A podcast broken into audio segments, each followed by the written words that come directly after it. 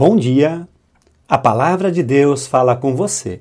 Sou Alfredo Jorge Hagsma, pastor na Igreja Evangélica de Confissão Luterana no Brasil, ISLB, Paróquia Cristo Salvador, em Curitiba, pastor vice-sinodal do Sínodo Paranapanema.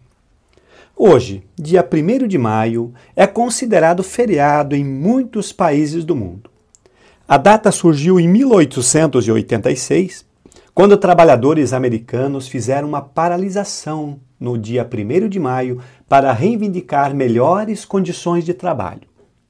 O movimento se espalhou pelo mundo e no ano seguinte, trabalhadores de países europeus também decidiram parar por protesto.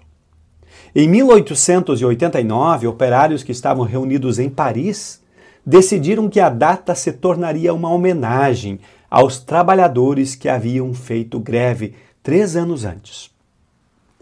Hoje vivemos uma realidade de desemprego, ou seja, falta de trabalho. Só no Brasil, mais de 14 milhões de pessoas estão sem trabalho.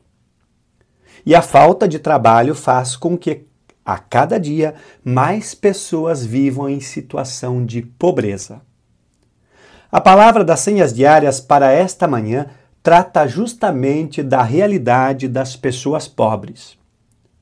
No Salmo 9, versículo 18, lemos o seguinte: Os pobres não serão esquecidos para sempre, e os necessitados não perderão para sempre a esperança.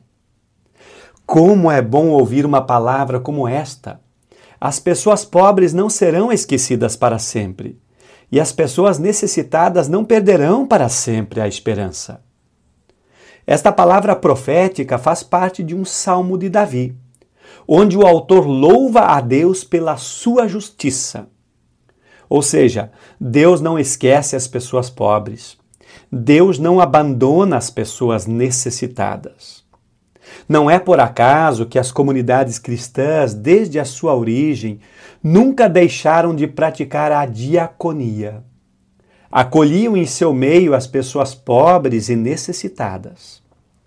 Neste último ano, vimos as atividades diaconais se multiplicando em nosso meio. Somos gratos e gratas a Deus por esta dimensão diaconal de nossas comunidades. No entanto, não podemos deixar de levantar a pergunta: por que tantas pessoas não têm trabalho?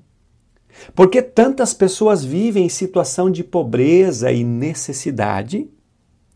Não esquecer é certamente também levantar a pergunta pela causa.